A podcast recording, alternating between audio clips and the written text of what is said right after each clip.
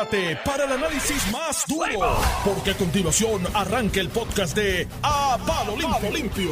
Mira, son las 7 con 58 minutos en la mañana. Hoy es martes con un olor a miércoles. Porque esta semana es cortitita. Eh, representante Pichi Torres Zamora, buenos días. Buenos días, Normando. Parece, parece domingo. ¿Verdad? Ayer, pare- ayer esto estaba increíble. Me llevé a mami. que- yo tengo a mami en San Juan y nos llevamos a comer los nenes y yo. Y me pidió, ya se crió. Bueno, papi se crió en San Juan, en Río Piedra, en la calle Robles, 65. Esa es la historia familiar. Papi que para descanse. Y mami estudió, cuando estudiaba en Río Piedra, se hospedaba en la calle Robles. Así que me dice, vamos para Río Piedra, que quiero ver Río Piedra. Me la llevé para Río Piedra a las 6 de la tarde. Le dije, mami, este no es Río Piedra de hace 65 años ¿Y le dio atrás, pero nostalgia? le dio una nostalgia y cuando llegamos a la, a la 65, que la casa ya no está, porque realmente no está, dije, mira mamá, esta es la 64, 62, esta es la 64, así que aquí estaba la 63 y aquí estaba la casa de papi. Y le dio nostalgia. Y ver a Río Piedra cómo está ahora, que me dice, este no es Río Piedra que yo recuerdo. Claro. Otra cosa, otra Río. Piedra era. En esa época, y ustedes me corrigen, era el, el centro comercial de la gente media, media baja, era Río Piedra, porque la gente upscale, pues era ya la calle Loíza, que eran las, las, las tiendas más caras. Bueno, el viejo, yo, mira, yo sin vivir en Río Piedra, obviamente la, la historia familiar era Río Piedra, la calle Capetillo, este buen consejo donde abuelito que en paz descanse este, vivió arriba. eh, pa- papi, realmente la historia del viejo, papi se crió huérfano porque abuelito, mamita, Pero tu mamita papá muere. es sanjuanero, No. tu mamá es ayuyana. Fíjate, yo tengo la historia familiar es bien rara por- eh, y bien similar. Porque mami se queda huérfana a los 12 años de mamá porque murió de, de- de tuberculosis, abuelita Rosa. Pero papi también pierde a su mamá en Barranquitas por tuberculosis a los 7 años. Ándale. Así que abuelito Lu- Lupercio, que es abuelo del papá de, de papi, decide irse, mudarse con sus cinco hijos de, Barce- de Barranquita aquí a Buen Consejo, pero se querían desperdigados, porque la realidad es que se quedaron solos. Papi, bueno, en paz descanse, pero es un, un de vida, yo creo, yo siempre digo, o sea, después que murió uno mira para atrás y dice, este, este hombre es increíble porque él se crió en las calles de San Juan en los 40 y los 50 solo. O sea, que si se Solo. quiso perder, se, Se podía, pudo per- haber siempre me dijo, yo me pude haber perdido y no me perdí porque estaba en el deporte, hacía esto, fui al ej- o sea, entonces, tú sabes, hacía cosas, abuelita, eh, eh, mi tía, la menor de la casa, tuvo la suerte que fue eh, una familia adinerada de San Juan, eh, la, la adoptó, así que ella estudió, fíjate que estudió en la, en la high de la universidad, con Melo Muñoz, ah, ok. en la clase mamá. de Melo, no, esa fue la hermana de papi. Pero entonces tu mamá sí es ayuyana. Mami es ayuyana, entonces mami mayor de 12 años se queda huérfanita de, de abuela Rosa y es la que cría a sus cuatro hermanos, porque eran cinco también, y, a, y tío Carlos este, tenía ocho meses cuando abuelita falleció. Esa es la historia familiar. O sea, Entonces viene a San Juan, conoce a tu papá, se casan y se llevó a, al entonces Torres Pajayuya. se conocieron en el hospedaje. Cuando papi llega del ejército, este, Esas se conocen y se lleva para Jayuya. Y tú sabes que si vas a Jayuya y preguntas por Pichi Senior, que en paz descanse, todo el mundo sabía quién era el viejo. Seguro. O sea, Uno tiene de esos recuerdos y saluda a Iván Antonio Iván, Rivera y Reyes en su programa. programa. ¡A palo Lo limpio! No, pero lo de Río Piedra es interesante. Uno porque guarda nostalgia de los tiempos. Lo que era mi uniforme escolar, mis dos maones y mis dos polochel que me compraba mi mamá para la Ajá. semana, y había que lavarla a mitad de semana, era en Río Piedra. sí. O sea, la vieja mía para esa época, estoy hablando 80. Pero ven acá, Oye, con ven el, acá, con acá, el sistema Tú Albonala. no eres de Comerío, Sí. pero estudiaste en San Juan. No, estudié en Comerío, en Elemental, en Aguas Buenas Intermedia y en Sidra, en High School. Ah, pero bajaba a Río Piedra con pelos, los, Pero los ¿Y por qué uniformes. te- ¿Y por qué te mudaban de pueblo? ¿Tan complicado No, era una, era una selección, eh, bueno, en, en la elemental, la Escuela del Verde, que llegaba caminando, era en el mismo barrio. Eh, luego, las otras dos escuelas era una logística de la transportación pública. Ah, ok. En Bayamoncito, de hecho, a, a- a don Santos Reyes, que el otro día me llamó, radio escucha de este programa todos los días, consiguió mi número por medio de otra persona y me llamó para decirme que escuchaba el programa todos los días. Él era dueño y chofer de una de las compañías que daba transporte escolar y me relataba las rutas. Yo tenía que levantarme para ir a la intermedia que era en Bayamoncito, que era aguas buenas. Como esa guagua cogía una ruta larguísima, yo tenía que estar a las 5 de la mañana en la parada. Para coger esa guagua bajando, que re- recogía los de Juan Asensio de Aguas Buenas y bajaba por el otro lado hasta Bayamoncito. Y por Aguas Buenas hasta Bayamoncito. Sí, era una ruta de una hora. De una hora. sí. Y era, y era al lado el barrio. Bueno, cuando salía temprano, yo me iba caminando. Eran como 7 millas, 8 millas. Me iba caminando. Y si, si salí temprano, llego más rápido que esperar la guagua. Pero lo del uniforme era que mi mamá tenía cáncer, tuvo cáncer, sistema reproductivo en los 80, con el sistema aquel de Albona, terciario. Oye, que todo el mundo lo criticaba. Sí, bueno, lo dañaron los alcaldes con la politiquería. Pero le dieron un tratamiento de primera. Mi mamá venía en guagua pública desde Comerío hasta Río Piedra, Centro Médico, a coger quimioterapia. Él salía de la quimioterapia conmigo, arrastro, y se iba para, porque había que coger una guaguita de Centro Médico hasta Río Piedras, que era que estaba el corral de las guaguas que Del salían para Cagua. sí. Ya iba por Río Piedras y compraba las cositas que, que era. Y yo recuerdo, o sea, bien niño, pero recuerdo esa etapa, Río Piedras lleno de gente. Y cuando llegaba esa época, te digo la época escolar, porque cuando llegaba la época de regreso a las clases, Río Piedras estaba así, preñado de gente, porque todo el mundo iba a comprar los uniformes. Era era- era el era el mahones. cen- ahora digo yo, era el los centro de todo. Sí, era el centro de todo Río Piedra. Entonces ahora, y siento la misma nostalgia que sintió tu mamá. O sea, cuando, cuando yo, la última vez que fui a Río Piedra, que fue una reunión con una compañera abogada que ahí a duras penas sigue manteniendo su oficina en el casco de Río Piedra, o cerca del casco, mano, aquello mete grima, mete miedo. ¿sabes? Y hay una corporación de revitalización de Río Piedras, oye, gente buena, unos muchachos jóvenes muy buenos que están ahora en la dirección de la misma, pero ahí hay que hacer un impacto grande. O sea, hay que, yo sé que Miguel Romero tiene unas ideas ahí y, y- y las ha comentado y ha estado por allí, pero esto tiene que ser un movimiento concertado de un impacto millonario. De golpe que vuelva, porque ¿cómo tú revitalizas eso? Dándole vida otra vez. Dándole vida. Dándole vida, monta- gente Mira, primero en vez de tener la torre municipal aquella en la Chaldón, que es enorme y demás, pon esa, en- eh, esa- esas oficinas en Río Piedra. La gente que tiene que hacer diligencias alrededor de la administración municipal tiene que ir a Río Piedra. Que el tren llega, porque por si acaso algún, si algún sitio llega el tren urbano bien, es Es a Río. Piedra que te deje el mismo casco. Hay un parking Fíjate, debajo de la plaza idea. enorme y vendes aquel, aquella torre municipal que es Prime Real Estate en esta época de la vida, en muchos chavitos y con eso habilitas programas en Río Piedra. Además de que te somos chavitos por otras cosas. Las mismas agencias del gobierno central, muchas de ellas, sé que ahí hay una de acueducto y demás, ya eso se hace casi todo online, online pero oficinas o agencias, entidades que necesitan presencia física en vez de estar en la torre aquella grande de la milla de oro, porque es que todo el mundo quiere estar en la bendita milla de oro, mano, que, que era de Western Bank, era aquella torre, que ahora está todo el mundo allí. Cuánta cosa tú te imaginas que si El justicia, apelativo, la junta, apelativo, esto, la aquello, junta, el otro, pues que me se da- mudaron para allí para salir del otro edificio de Sí, Miramar que, que, estaba, que medio- estaba medio, sí, estaba enfermo. Sí. Pero entonces ubícalas en Río Piedra también y alrededor y vuelve y creas vida y bajas la incidencia criminal porque aquello de noche también es tierra de nadie. Si tú llevas ese movimiento económico alrededor de eso, se genera otra actividad que incluso nocturna, la gente llega y, y reducen la, la actividad criminal porque el criminal se alimenta de dos cosas, la oscuridad y la soledad. Si hay buena iluminación y hay mucha gente moviéndose, el No hay- criminal lo piensa dos veces. Nos vemos, escucha, bueno, ya dimos lo- el nene me disertación de Río decía, Piedra. el nene me decía, papi, pero esto parece un pueblo. Yo le digo, Río Piedra es un pueblo. Es un pueblo. Yo dije, Río Piedra es un pueblo, esto, esto es otra cosa. y entonces, eh, es que, mano, una vez se revienta con las cosas que pasan en este país. bueno, Un pueblo universitario. un pueblo universitario con todo lo que con significa. todo. Hay ciudades en Estados Unidos que todo gira alrededor de la universidad. Indi- te voy a decir una, Indiana. Indiana. O sea, yo he ido de ingeniería y que yo tiene un programa de Baxter, ingeniería. cuando estaba en. Baxter de director, yo fui a Indiana. ujú. Tenemos, Baxter tiene una planta, o tiene una planta en Indiana. Este, yo fui a visitarla como tres veces. Entonces, la, la realidad es que la planta está en el medio de todo de la ciudad. Y la ciudad es el complejo universitario. Realmente Indiana es el complejo universitario. Cuando tú lo vienes a ver, es eso. Hay un pueblo que, digo, tiene otras eh, eh, eh, otros impactos económicos como industrias de estas de cervecería, hay mucha marca artesanal en, en Estados Unidos eh, y tiene otras cosas, pero es Boulder en Colorado. Que Ah, aparte del esquí y el asunto de la cerveza, la universidad. Yo está estuve allí acompañando a mi hija a buscar, a- no a buscar, ya la universidad un programa de un internado que estuvo allí le pagó el, apartamento, pero yo dije, déjame ir y ver lo que es, porque Que no voy a hacer un apartamento en... Mano, en Río Piedras aquí. Sea, yo recuerdo estudiantes internacionales de Derecho, que Derecho siempre es una facultad que mueve más o menos un poquito más de, de- de- de dinero, ¿no? Dentro del organigrama de la Universidad de Puerto Rico. Aquí venían muchachitos y muchachitas de Chile, de Barcelona, en los programas estos de intercambio, Intercambio. que venían estudiantes de unos...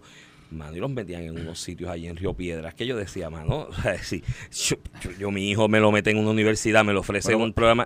Entonces una vez vinieron unos de invierno... Acuérdate, que- era un bootcamp. Si No, sobrevives esto, si sobrevives esto, sobrevives la vida en el mundo, es verdad, es un buen programa. Es un bootcamp Eh, otra vez recuerdo un internado de invierno, de un internado no, unos programas de estos de seminarios de invierno que también venían eh, eh, estudiantes de Canadá aquí a, a Derecho a la Universidad de Puerto Rico, dos semanas, incluso esas- ese año específico, Sonia Sotomayor ofreció uno antes de ser juez de, del- Sí, de ella la Corte aquí. Suprema Sí. en Estados Unidos y vienen estos 10, 12, 15, no recuerdo el número exacto, de niños, niños. O sea, porque uno los veía, yo era estudiante de Derecho, pero ya viejo, pero uno los veía niños de Canadá y los meten en el hotel aquel que estaba en el centro de estudiantes en la universidad, que aquello estaba abandonado, había tiempo, estaban No. pasando la salsa Pero- y el guayacán allí. Si yo te y digo de- que- cuando esa, a mi hija le ofrecen eso en Boulder, yo digo, déjame ir, porque le ofrece, la Universidad de Colorado le ofrece este internado, le pagan todo, le dan un buen salario, de hecho, en el internado de verano, y le dan eh, housing.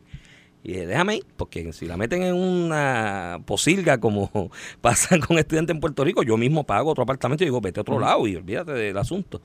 Mano, cuando llego allí, el apartamento era una cosa, pero, eh, ¿sabes? Búscame uno de los eh, edificios caros aquí de, de área metro y ese era el apartamento. Bueno, el, el laundry, que era como un por piso, tú echabas la ropa y te mandaba un mensaje texto a la lavadora cuando terminó para decirte Ya, que, ya, que ya está terminó, tu que la puedes ir a, a recoger. Pero Y- Río Piedra. y ese parte- pueblo re- re- re- corre, recorre alrededor de, eso, de, ese- de esa universidad. y esa es la economía. Y esa es la economía de ese Pero pueblo. que Río Piedra, yo te puedo decir a ti, yo no sé, cuando te van a dar kayaking tú no lo sabes, ¿verdad? Ah, no, eso es de ahí. Pero el único kayaking que a mí, en el 2016, me, me fueron a dar un kayaking. Reconocible porque me... O sea, cuando te coges un carro en la 65 doblando en el monumento del 65 Infantería, doblando Ya, para la Barbosa, ya. y te lo cruzan al medio Sí, es para a las un 8 y kayaking. 15 de la noche, porque tú vas para derecho a tomar tu clase de las 8 y media, Ujú. Tú sabes que te van a dar un kayaking, ¿verdad que sí? A, tres semanas de las elecciones, porque fue así. Todos saben, muy poca gente. Y pa, o sea, allí me cruzaron un carro. Cuando yo me di cuenta de lo que estaba haciendo, yo cogí con la guagua, me fui por, me fui por el lado y la, y la Barbosa no hubo luz roja que yo no que yo parara. O sea, cuando yo entré a la Universidad de Puerto Rico, es que el carro siguió. Pero eso íbamos a 80 millas por ahí porque yo sabía que iban de allá. No, no, no, está Y fue complicado. allí. Entonces es lamentable porque tú tienes en la Universidad de Puerto Rico, o tenías en sus buenos tiempos, no sé cómo está la matrícula ahora, pero entre empleados y estudiantes tú tenías un movimiento de 30 mil personas diarias. La En- universidad, yo creo que en la está en universidad. 13 mil ahora, increíble. Pues bajó mucho. Pero Bajó bueno, mucho. si le sumas empleados no está lejos los 20, vamos a decir. eh, con todo y con eso. Pero ponle 20 mil personas en la universidad nada más. Oye, ya tú tienes ahí. Esto es un pueblo. Es un- Comerío tiene 20 mil habitantes, más o menos, un poquito más, poquito menos siempre, en los censos. Pues tienes 20 mil personas en la universidad que pueden hacer vida caminando en Río Piedras, pero tienes, tienes que activar, tienes que activar la economía. Mira, Bueno, vamos, tenemos muchos temas. temas. Vamos a empezar, no sé por qué quieres empezar. Está el tema este de el Luma, Partido Popular. de la el comida, Partido. Popular.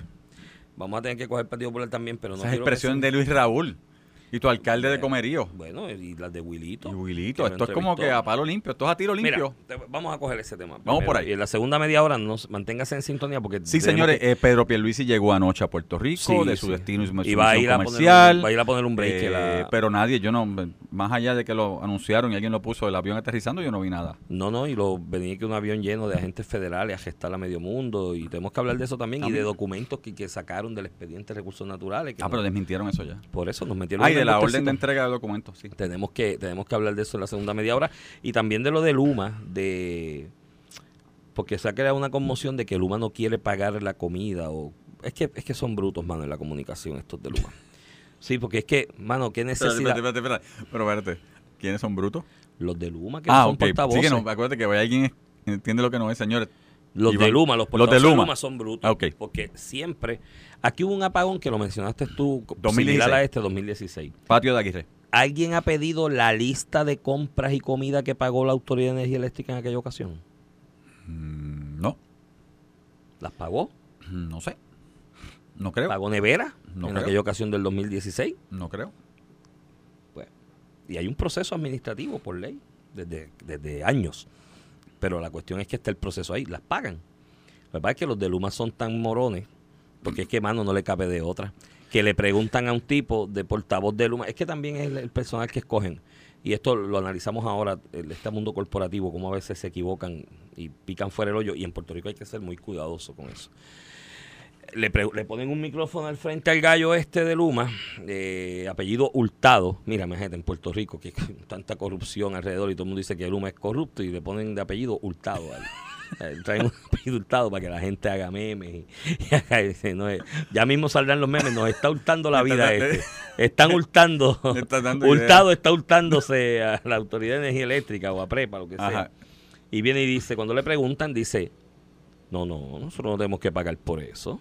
Así, a boquejarro, mi hermano, cuando hay un proceso administrativo, que esto es desde la ley habilitadora aquella de la Autoridad de Energía Eléctrica, que cuando se aprueba esta legislación, a mi mejor recuerdo, y tú me corriges si me equivoco, cuando se aprueba esta legislación para traer un ente administrativo privado por medio de, de un tipo de APP para que manejara la parte perdidosa de energía eléctrica, que es la distribución, porque la generación todo el mundo ahora la va a querer y todo el mundo va a querer generar porque eso es ganancia neta.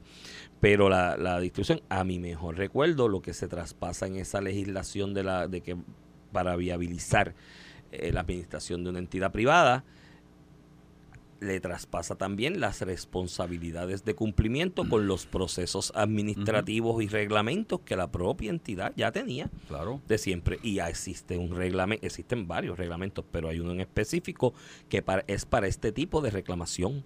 Está el reglamento, hay un proceso. Tú vas y llenas la forma y dices, miras, por este evento que fue culpa de esto, y ustedes, la perdí la documentación". compra, se me dañó la nevera por una fluctuación de voltaje, se me dañó la estufa, se me dañó la lavadora. De hecho, a mí se me dañó una lavadora en la pandemia por una fluctuación de, de voltaje y no había Pero lavadoras en este en Puerto Rico. no hubo fluctuación de voltaje. No, no, aquí levantó. cayó y Pero levantó, pero vamos a decir que pues, el evento se fue. Y está el procedimiento y tú llenabas una reclamación, la podías llenar en la hojita que te daban en la Autoridad de Energía Eléctrica, que ahora Luma la tiene, es la misma hoja. Lo que hicieron fue cambiarle el logo y la vaina. Tú la llenas y la sometes.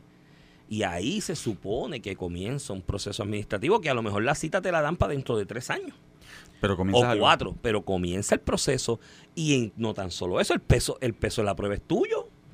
Tú tienes que ir como cliente, como consumidor, llevar los recibos de la compra, que fueron recientes. Yo hice compra el miércoles y el miércoles por la noche se fue. Aquí está el recibo. Mira la Que compra. no tan perdí. difícil porque Ah, y no perdí, y no es la compra del recibo completo, es que bueno, perdí las latas, perdí la- la- las chuletas, perdí el pollo, porque, porque la- la- las latas, el potaje de la compra no lo pierde.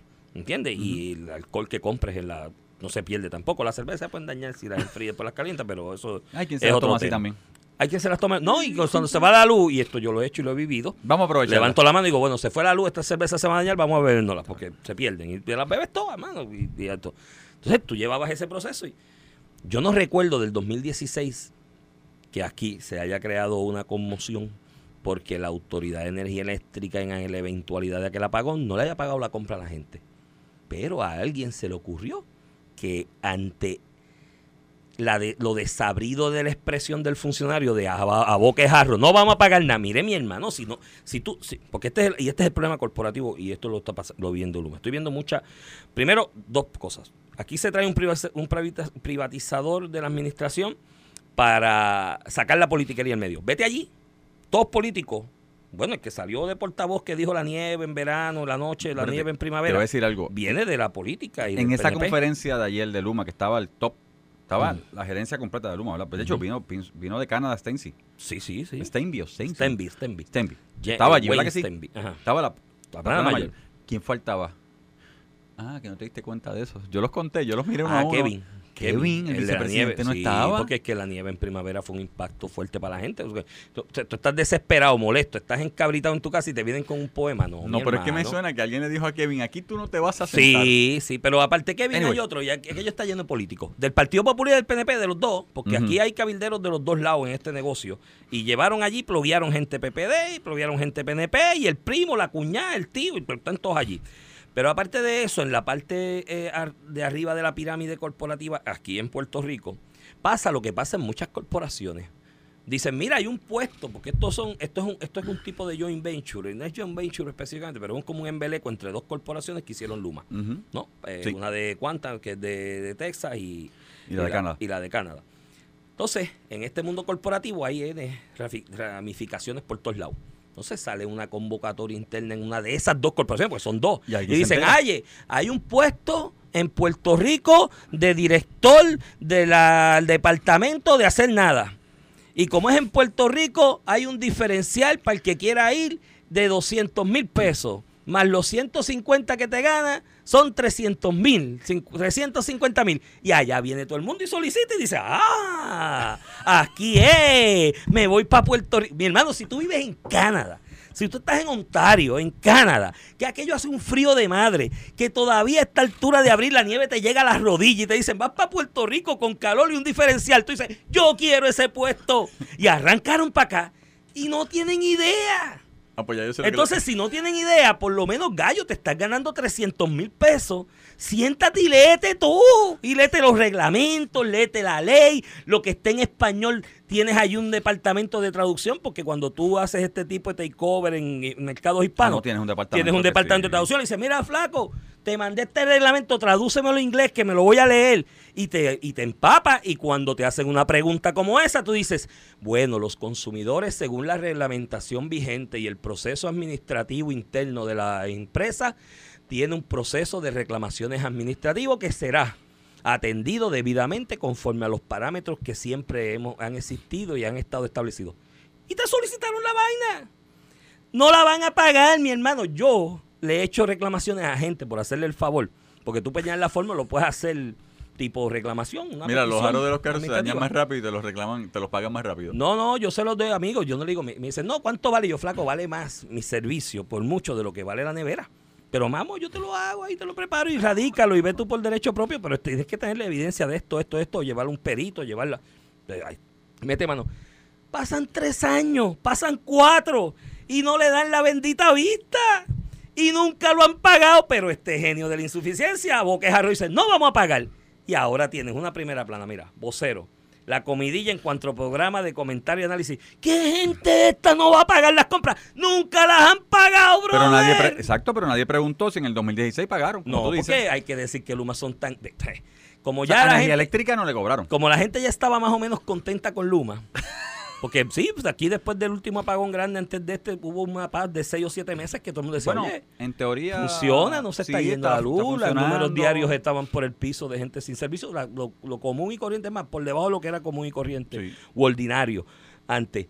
Pues ahora es, mira qué clase abusadores, no le quieren pagar la compra a la gente.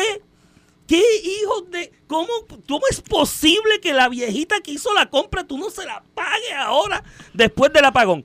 Pero es que nunca la han pagado. Pero no se preguntaron. Cuando la Autoridad de Energía Eléctrica, bajo el control de la UTIER, nunca habían pagado la compra, brother. No te iba a preguntar por, por, por Sila cuando tumbó el sistema, pero recuerdo que eso era una emergencia porque fue una tormenta y no iban a pagar de ninguna manera. Bueno, pero el último que fue el del 2016, 2016, yo no 2016, recuerdo que aquí hayan pagado una bolsa de 2016, compra. y el 2016. Digo, y si la pagaron y si hubo reclamaciones, pues que saquen la estadística Pero y de cuánto 2016 fueron, porque no- tardó no más de. millones. 2016 tardó más de tres días. Porque te acuerdas que era que entraba y se caía, entraba y se caía, Sí, entraba y sí, se caía. Que yo pero yo, la pregunta es, ¿alguien tiene o ha solicitado la data, No, la estadística de cuántas compras se pagaron y neveras Sí. en el 2016 a raíz de aquel apagón? A raíz de aquel apagón, no, porque me pudiste haber pagado nevera en el 2016 de procesos que comenzaron en el 2010. ¿No? Sí. Y que al final del camino alguien bragado, porque No, hay gente de principio, tengo hicieron, uno. hicieron la pregunta y, y, y Stenby estaba con, con el apuntador para que tradujeran. Sí. Y, y Hurtado miró a Stenby, Stenby miró a Todo el mundo la Hurtado, miró. Y todo el mundo se miró y dijo, no la vamos a pagar. Sí, pero tú ya. dices, pero Y ahí se creó la noticia. Pues ahí se crea la noticia, entonces tú dices, ven acá, pero... Porque yo recuerdo uno que puede que en el 2016 le hayan pagado una de una reclamación del 2010, de esos clientes o amigos, ¿no? Uno que otro. que yo le hice a uno por la petición de la nevera. En un momento dado, vuelvo y te repito, le regalo la petición, se la tenía allí, ah, toma, te- le pone los hechos, vete y radícala por derecho propio y te ayudo, porque es que, no, ¿sabes? Me, no- me vas a pagar más de lo que vale la nevera. Pues cuento largo corto, después de cinco años le dieron vista. Entonces me llamó y yo le dije, bueno, flaco, este... Llega allí, está por si derecho yo llego propio. allí, por lo menos por- te salen 4 o 500 pesos una comparecencia, una vista de este tipo. Llega allí por derecho propio y llévate el perito, porque obviamente el peso de la prueba es tuyo, que te haya medido, porque él sí tenía un amigo perito que fue, midió, le dijo, esto tienes un problema aquí de fluctuación. Y llegó allí. Pero entre lo que le pagó al perito, el tiempo, el parking, lo otro, al final del camino yo le dije, pero flaco, ven acá, de verdad, de verdad, ¿la nevera cuántos años tenía? Me dice, no, tenía como 8 años ya. Pues compra la nueva. Y yo le dije, pero ya la nevera había devaluado en depreciación. Lo que cobraste es menos de lo que te vale la nevera. Lo- lo- Sí, pero lo él lo vale por derecho, pero él lo hacía, mira, él lo No, por- eso me por dijo. proud, por me dijo, proud, no, no, es por principio. Es por principio, sí. porque si es culpa de ellos, me la tienen que pagar. Y como los principios no tienen precio, pues no, digo, hay gente que los principios valen dos pasajes a París, pero bueno, es otro tema para otro día. El asunto es que como los principios no tienen precio, yo la, y lo peleó, lo peleó, pero mano, ¿sabes?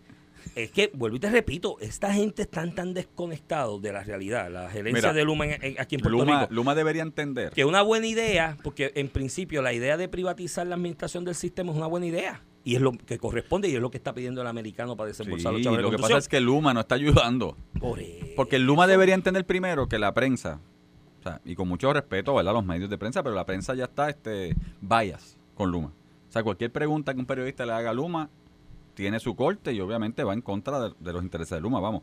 Pues no deberían tener una persona que sepa de, de crisis, de manejo de crisis, Pues de claro, medio. por No hubiesen, no hubiesen contratado a una persona que sepa de, de- de- de lo que es el periodismo puertorriqueño. Miren, esto se dice, esto no se dice. No había un adiestramiento de qué deberías decir, como Kevin, no digas eso, otras cosas. Mira, tiene que haber como 20 puertorriqueños regados por todo Estados Unidos que tienen el conocimiento suficiente de los aspectos técnicos de manejo de distribución de energía eléctrica, que son puertorriqueños, que tienen el conocimiento, tienen la experiencia administrativa que tú le puedes ofrecer ese puesto de STEMBI Claro. y decirle, mira, de hecho, para las empresas que son parte de este embeleco que crearon Luma, ¿no? Para los accionistas de esas empresas es lo mejor. Porque cada noticia negativa de esto que sale de aquí afecta, acciones, claro, afecta sus sus intereses. acciones y afecta sus intereses. ¿Tú no te crees el día que se escondió en el baño allá de la oficina de Tonito? Porque lo estaban buscando para arrestarlo. Sí, creo que estaba en el baño. Tonito, Tonito dijo, estuvo todo el día en mi Estaba en la oficina yo le Domenech, estaba allí en la Domenech, pero nadie sabía que estaba Tonito allí. dijo, pero sí, porque ¿de qué, de qué estamos? ¿Cuál es el espavillento? Si he estado todo el día en mi oficina y yo llamé a la oficina alguaciles y estaba aquí y los alguaciles estaban al frente, había una guagua de alguaciles al frente y mi hombre estaba en el baño, así escondido. y miraba por la ventana así, parece que... Te- ¿Tú te crees que esa noticia que, que llegó a Estados Unidos y salió en medios informativos económicos de Estados Unidos, ¿tú te crees que eso no afecta a las acciones de cada una de estas empresas? Pues ya es hora. Ayer tú me decías quién supervisa esto. Y hablábamos y manejábamos la idea de crear un grupo que podría estar bajo la oficina de la Control de Puerto Rico, que lo supervise ella, pero que sean gente en el aspecto técnico. Técnico que supervisen que- que claramente lo supervise que es claramente el- la eficiencia, la eficiencia. de esas y haga informes trimestrales y diga informes trimestrales, mira, esto es lo que, lo que se está manejando. Eh, pero aparte de eso, ¿tú no crees que hay puertorriqueños regados por todo Estados Unidos que tienen la capacidad administrativa y conocimiento en esto para traerlos, que conozcan la idiosincrasia del puertorriqueño y que no dependan de los Claro. bullets de una oficina de relaciones públicas en Canadá? para- Claro que sí. Y lo otro es que aquí la han ensañado con la gerencia de Luma, como tú dices, la gerencia, el top management, el que habla inglés, pero hasta donde yo sé, el noventa y pico por ciento de los empleados de Luma Ah, son los mismos. son los mismos. Sí, pero Son entonces- empleados de prepa. Pero no son los que comunican. ¿Tú sabes qué yo haría? Yo sacaría a Jorge Bracero, que comunica muy bien los incidentes. Ah, y lo pongo de comunicador técnico. Sí, lo pongo Explica la parte técnico. técnica, Bracero. Yo lo- me lo llevo para la oficina y digo, vente, Bracero, te voy a dar un diferencial bien bueno. No, No sé que Bracero está en generación, todavía pertenece a prepa. Está bien, pero lo contrato. Pero es verdad lo que tú dices. lo contrato. es appealing, y lo traigo. hecho, el pueblo le tiene cree, credibilidad. el pueblo le cree y le das un buen dinero y dices, mira, cuando pasen estas cosas, tú vas a comunicar el aspecto técnico. Porque si te pones a comunicar sobre circuitos paralelos y circuitos en serie a una persona que lo que estudió fue administración de empresa y contabilidad. Y pues, si confundes el breaker de la casa con el breaker del patio de... Sí, sí, pues. no, no, es difícil. Mira, nos Maestra nos dijo hora. ya. El tiempo vuela cuando uno se divierte. Cuando vengamos tenemos tres temas. Vamos a ver cómo los resolvemos. Tenemos PPD, tenemos Elizabeth, que ayer fue la vista de, La señora Torres. de la señora Torres, Ok. de, de la, sí, es verdad, la, con- la delegada congresional para... Bueno, yo le llamo a la no. señora Torres con mucho respeto. Sí, sí, no, y debe ser así. Eh, que es delegada congresional y la vista que hubo ayer de PPD. Ah, y, y, y el papelón de, de los documentos así, enseñaba los documentos y decía, todos sacaron del expediente. Y era que no se habían leído el expediente. Ah, ok, está Mira, bien. cuando vengamos de la pausa, tratamos de coger esos tres temas ahí, aunque sea apretadito en tiempo. Dale, dale, dale. Estás escuchando el podcast de A Palo Limpio de Noti1630. De regreso aquí a Palo Limpio por Noti 1630. Este es Iván Rivera quien te habla. Acompaño al amigo Pichi Torres Zamora. Que nos Dile a Ramón que se quede por allá. ¿Por dónde es que está? Ramón, que te quede, que no, no sé. en No, algún Ramón, saludos, sitio de- saludos a Ramón. Espero que esté pasando en familia. En algún paraíso caribeño debe estar. Ramón Rosarios y Cortés. Y Cortés debe estar, debe estar pasándola bien allá con su familia. Y tiene que hacerlo. Esos espacios con la familia son importantes para mantener la cordura de, la, de la cantidad de trabajo y, y vivir en este país. Mira, Dímelo. eh, vamos a cogerlo del PPD. Veintipico minutos para discutir mucho. muchas cosas, pero vamos con- rapidito con lo del PPD, porque lo del PPD ayer lo habíamos analizado bastante. Yo te hablaba de esta posibilidad, más allá de lo que había dicho Wilito, que volvió a recalcarlo esta mañana aquí con, con Normando tenemos tres Valentín. personas hoy.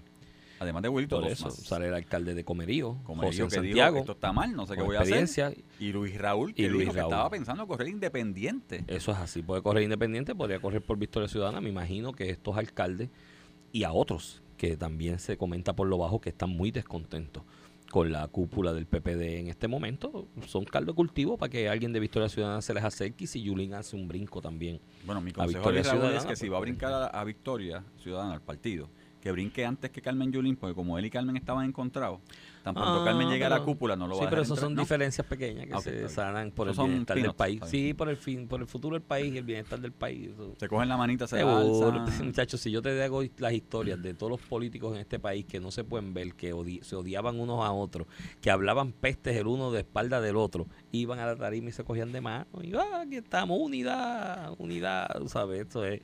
Entonces a eso, Me acojo de la quinta enmienda. pues te digo que sí, que hay, hay, y hay siempre la posibilidad de que se vayan. Victoria Ciudadana está ahí como recipiente. La actitud que ha tomado el Partido Popular Democrático. Ayer salían unas expresiones de Jorge Colbert Toro y el amigo licenciado Ramón Torres, Ujú, el sí. comisionado electoral, eh, señalando de que el Partido Popular Democrático es algo así como la iglesia. Es que a- a- a- en el Partido Popular le gustan mucho las analogías con la cuestión católica. Como la iglesia. dime. Sí, sí. eh, eh, bueno, una, cosa es que el una monseñor vez es el- popular. una vez, no, no es popular, es un... Independentista. No, es un puertorriqueño consciente y que reivindica la nacionalidad. Bueno, yo soy católico, apostólico romano, jayuyano y PNP. Y PNP. Bueno, Sí, eh, para que él entienda que hay PNP dentro de la iglesia. Sí, no, y mucho. Y muchos, porque mucho, mucho popular, cuando el embeleco aquel del Partido Acción Cristiana de brincaron. los 60 se metieron a protestantes. Sí. Se quedaron como... pues Eso fue curioso, eso yo lo estudié en algún momento en la- toma mi paso por la Facultad de Ciencias Políticas, de mucho, y había estadística de esto, hubo, hubo estadística de esto y, y, y encuesta. Mucho popular que antes de dejar de ser popular se cambiaron a protestantes en re- Para no renegando votar por. y renegando contra lo que hizo la Iglesia Católica o, o sacerdotes de la Iglesia Católica que hicieron un partido Sí. político. Y viceversa. Populares católicos, que eran bien fervientes católicos, que antes de renegar contra su catolicismo y contra la Iglesia Votaron Católica, contra, se cambiaron a PNP. Y eso sí, hay, hay estudios de la época y demás, que son bien interesantes, ¿no? Eh, Así que, que, que, eh, volviendo al tema de lo de los católicos, es que en el Partido Popular una vez se inventaron un catecismo.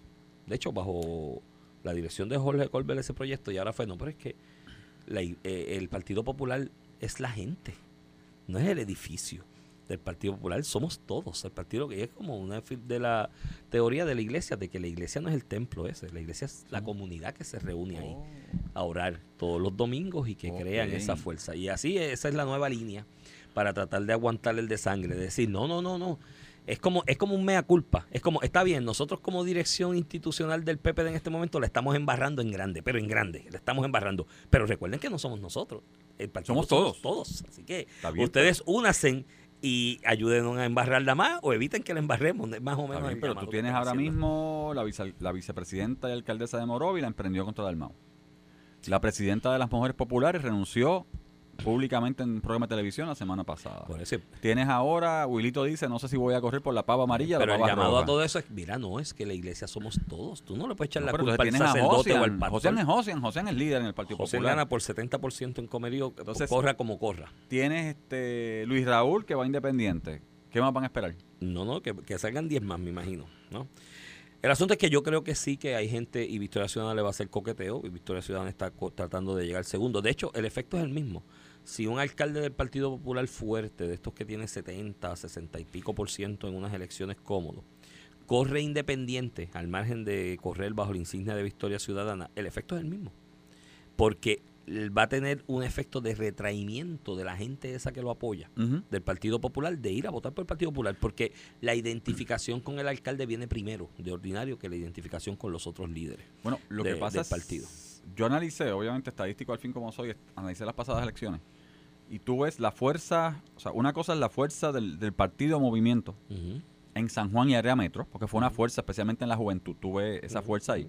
Eh, y a nivel isla lo que hicieron fue recoger votos. Sí, sí, sí. O sea, Ellos este, tienen fuerza en área metro y en el área oeste, Mayagüez, esa área, que Eh, Mayagüez con lo de no, Wilito. Sí, no, porque tú sabes que en, en el campo cuando estamos cogiendo café así le decimos ripiado, que es que Ajá. coges todo el cafecito. Pues ellos ripiaron a nivel isla, pero con sí. una fuerza en San Juan. Con una fuerza. Contrario al movimiento este dignidad, que como viene del sector este de fe, por decirlo así, o sea, porque realmente viene del sector Tuvo de más fe, en la montaña. tú miras, exacto, tú miras el efecto en la mon- bueno, Polo, Montaña y vamos. Arecibo. tú ves, tú ves este Arecibo, tú ves la montaña, Ujú. tú ves el área oeste, el área oeste, Dignidad cargó muy bien. O sea, y tú ves obviamente polos, polos como Bayamón, que tiene una concentración de iglesias este, protestantes bien grande, o Carolina, Río Grande, que tiene una concentración de iglesias protestantes bien grande, lo ves. O sea, tú ves esos polos.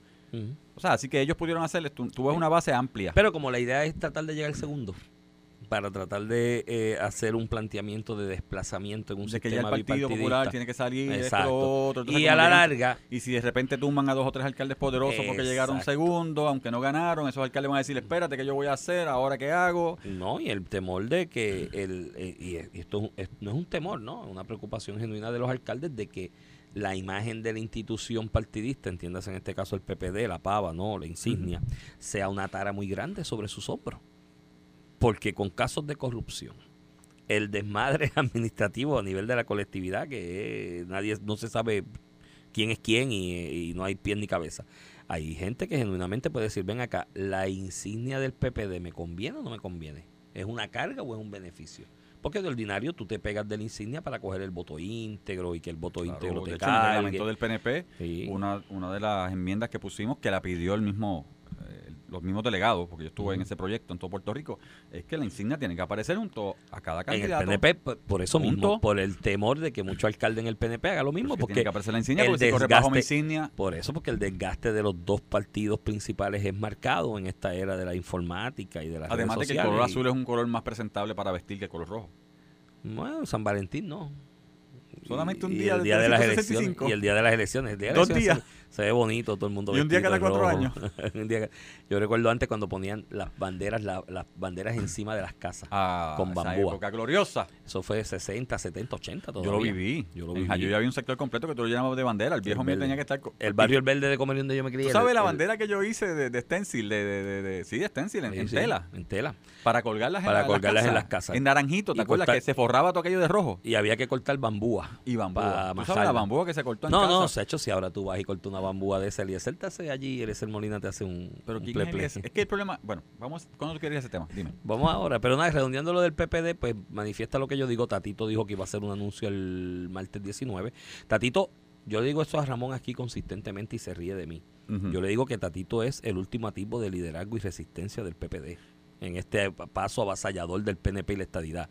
Y mira, el martes va a Tatito hacer es- su conferencia de prensa para anunciar su visión de por dónde ibe- debe ir Que debo PPD. entender atada a que ellos están haciendo sus reglamentos, sus enmiendas a reglamento ahora Sí, mismo. sí, exacto. Jesús Manuel la hizo a principios de... en enero, febrero. Pero el martes la va a hacer Tatito. Y ahora Jesús Manuel- Pero Tatito. Jesús Manuel lo hizo domingo, entonces domingo por la tarde no impacta tanto, pero Tatito Pero la Tatito, fíjate que la martes. única persona a que está la manteniendo en el centro. Sí.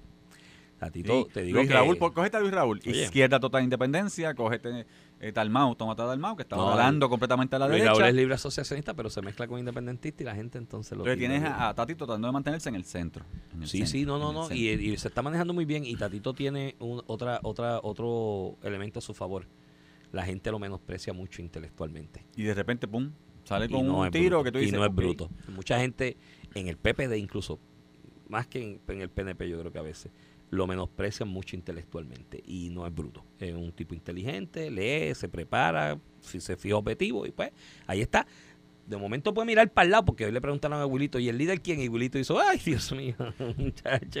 No había, no había complicado". forma de mencionar a nadie. No había forma de mencionar a nadie. Y pues. No, Wilito dijo, pues yo. En no, Cagua. no, no, no, ¿Yo? no, Tatito, no, no, Luis, Guillito, dijo, no, está complicado, ¿sabes? Prácticamente reconoció que no identificaba un líder, eso es un Y problema. de hecho, este, antes de brincar a, a Napoleón, este, Hasta- sí, antes de brincar a Napoleón, ayer Ramón, Ramón Cruz Bulgo, el secretario, el amigo y secretario del Partido Popular, Mm. le envió un mensaje a Wilito cuando dice, espérate que él mire su papeleta porque él ganó por el voto íntegro popular. Sí, sí, lo- eso yo lo escuché, pero mira, la Mm. desde que separaron la papeleta estatal de la de los alcaldes, fíjate, es- ese voto íntegro O sea de que la hoy, papeleta eso fue bajo, pero vamos a estar claros, señores, antes, el que no recuerda que antes se votaba con una papeleta que incluía, con una sábana, como le decían, que incluía todas las candidaturas, eso lo vi yo, no voté por esa, pero lo vi yo.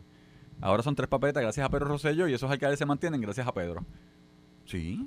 Y de alguna manera, más allá de Pedro, creo que es un acto de, de- de justicia democrática, porque muy buenos alcaldes se iban enredados con la ola de la impopularidad del candidato a gobernador y viceversa. ¿Tú ¿sabes? estarías de acuerdo, no, te la pongo tal vez más mañana otro día, en separar la papeleta del gobernador del comisionado o separar la papeleta de los legisladores aparte? Yo haría la elección de los legisladores en otra fecha distinta, a ver si el gas pela. porque ve el día de las Cada dos años. Ah, dos años O sea, el el gobernador. lo elijo ahora y dos años así. después la Y legislatura. Dos años le elijo la legislatura. ¿Sabes el poder que le da el gobernador de turno? ¿Cómo? ¿Sabes el poder que le da el gobernador de turno con Sí, su pero- partido? Pero tienes, pero tienes, sí, le va a dar un poder enorme, igual que le da Nadie se va a atrever a hablar en Igual contra del da- gobernador hasta que llegue la elección. Igual que le da el presidente demócrata o republicano en Estados Unidos con los midterm elections. Eh, eh, por un lado, pero por otro, Te la valido, te la, la valido. gente puede discernir mejor de las propuestas de cada legislador, de qué es lo que cada legislador trae, porque en la elección general, en la forma en que está conceptuado este sistema casi presi- presidencialista en Puerto. Rico, todo el foco gira alrededor del candidato a gobernador, candidato a gobernador, candidato a gobernador, los debates, y nadie dice, ven acá, déjame mirar bien la papeleta, a excepción de, de distrito, que mucha gente hace ejercicio, pero muy poco. Si la separas, ahí obligas a los legisladores a destacar cuáles son sus planteamientos y propuestas y que la gente pueda discernir y escucharlos hablar. Porque, Pichi, o sea, yo, yo a ti, desde que tú comenzaste, y hago el caveat, yo te conozco a ti en lo personal después de que ya tú eras legislador. Claro. Por fíjate de que tu A pesar hijo de y que los nenes estudiaban juntos. Exacto. juntos. A pesar de que tu hijo y mi hijo estudiaban estuvieron juntos. juntos. Nos conocimos, nos conocimos eh, eh, posterior a eso. Pero yo te veía a ti en el delivery del proceso electoral y decía, este tipo tiene la materia gris y tiene para aportar. Hay otros legisladores que yo nunca los he escuchado y salen electos. Y de momento un día les toca hablar, estando en la función legislativa, y dices, Dios mío, pero ¿cómo es posible que la gente haya votado por este tipo? ¿Me Pero, pero fíjate que ahí y te eso, digo- pues, eh, si separas la elección legislativa de la, de la gobernación, pero a veces, y, ¿verdad? Y, y, y, y para ser justo con compañeros, y la puedes combinar con la de los alcaldes, también. también la del legislador. con alcalde. Pero para ser justo con Y compañeros, entonces ahí te resuelves este problema que nosotros tenemos compañeros legisladores que son excelentes de distrito. Porque, Sí, te digo, sí, la porque la dinámica de dinámica es otra. Y la dinámica de acumulación son dos dinámicas Claro, diferentes. pero en la de distrito... lo que Pero me el de ahí es excelente distrito. Sí, pero me preocupa en esa en Pero esa cuando función. tocan el micrófono, este, no me Sí, gusta pero me- hablar. Me, este, preocupa en esa, en esa dinámica y en esa función, este Pichi, que ah, con un préstamo ahí. me preocupa en esa dinámica de, Mami de- te mando saludos.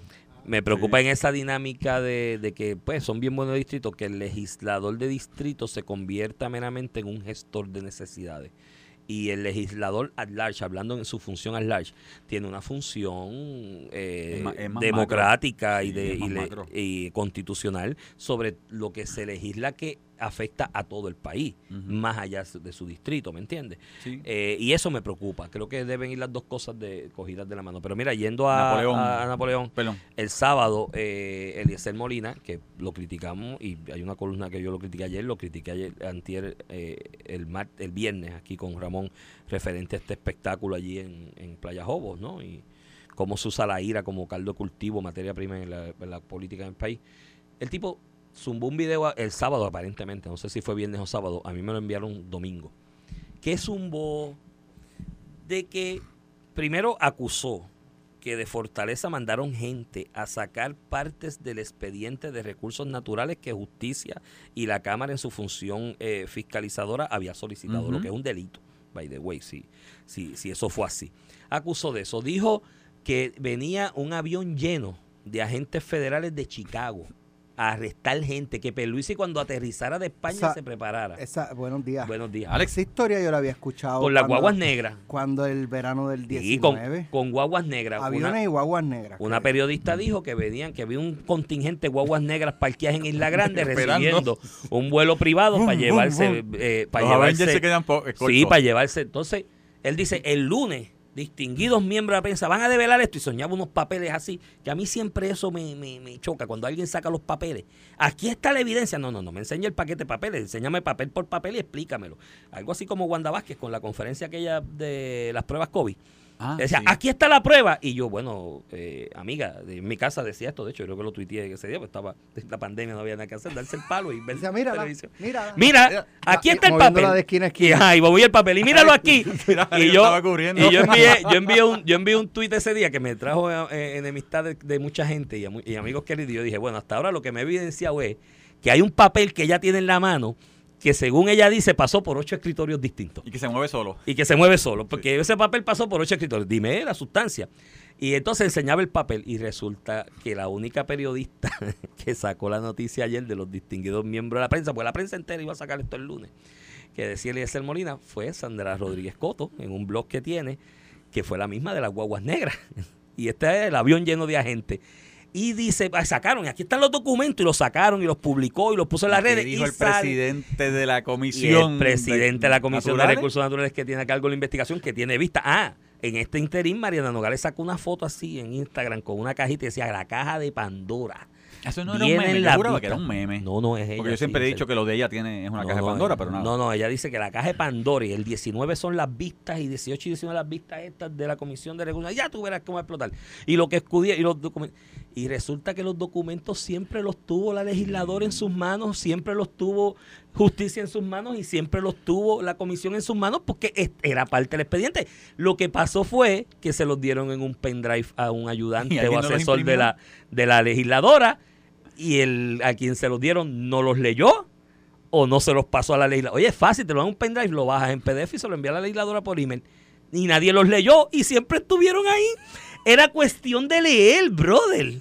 Era cuestión de sentarse y leerse el expediente, que por eso le pagan. Y nadie se lo había leído. Entonces usan a Eliezer Molina, que, y esto yo lo analicé con Ramón la semana pasada, este grupito de izquierda así, de Victoria Ciudadana, los que componen esa El idea miedo, y el esa miedo, el cúpula. miedo, el miedo. No, no, que se buscan siempre a alguien falto de atención. En la universidad lo hacían. Ah. Se buscaban al muchacho o a la muchacha falta de atención o que socialmente como que no encajaba bien en la universidad. Decían, viste que tú eres portavoz de nosotros. Y lo ponían ahí a decir, cosías esto Buscando y tira la piedra. Amarra, ajá, y amarra el portón. Y amárrate del portón porque tú eres bravo. Y, y aquí fue Eliezer.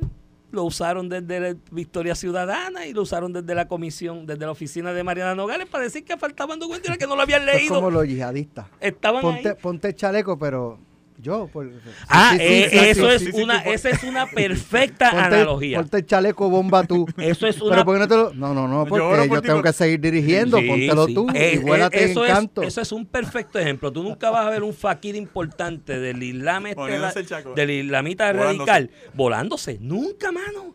Y todo el mundo sabe que son los que organizan, porque la inteligencia ya está en el mundo tan adelantada que todos saben quién dirige qué. Y qué- pero ellos nunca están años, décadas, y siempre hay un muchacho, una muchacha que se. Bueno, muchacho del dinero, porque en el Islam. Entonces, ah, por lo menos en el, el- el yihad- el yihadista tiene la ventaja de que le ofrecen 11, 11 vírgenes cuando llegue al paraíso y segundo, mantenerle a su familia. En el caso de, de, de Eliezer Molina, yo recuerdo que eh, allá en Rincón, en el condominio Sol y Playa, él hizo unas expresiones eh, imputándole a Walter Pierluisi, que tenía un apartamento allí, que fue Sí. miembro, me parece, de la de la junta de la UPR, ¿no fue?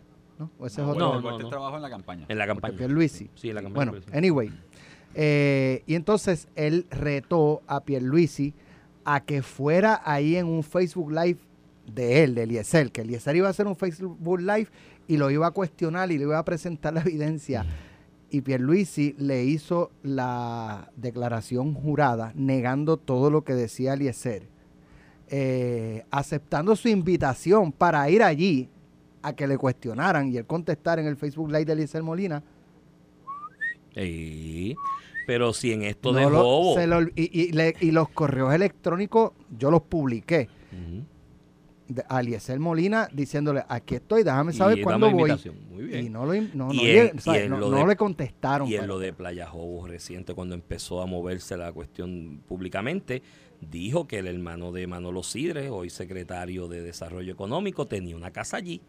Cuando la casa se había vendido, primero se la habían comprado en el 85 ya hecha y con la titularidad y la vaina a un médico de reconocido de Ponce.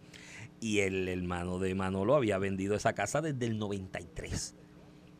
O sea, ya va para 30 años que ese hombre vive la estadidad ya, la estadity, en cualquier lado de Estados Unidos, creo que en Florida, que la vive. Y Eliezer dijo a boca jarro que el hermano del tenía una- O sea, el hombre se está zafando y, y también la, la, la, la, la periodista o comentarista que mencionamos, se están zafando hace tanto tiempo de una demanda por difamación. Difamación. O sea, yo creo que Tú sabes, el porque problema que tiene tú no puedes disparar de la baqueta y, y entonces está bien que uses la ira como elemento de campaña y de hacer acervo político y favor político, pero tienes que ser responsable en el manejo de esa ira y no puedes meter embuste. Bueno, yo ¿Me entiendes? Y, el problema que tiene este Eliezer, con mucho respeto, es que está perdiendo. Bueno, ya yo creo que no tiene ningún tipo de credibilidad con lo que ha hecho.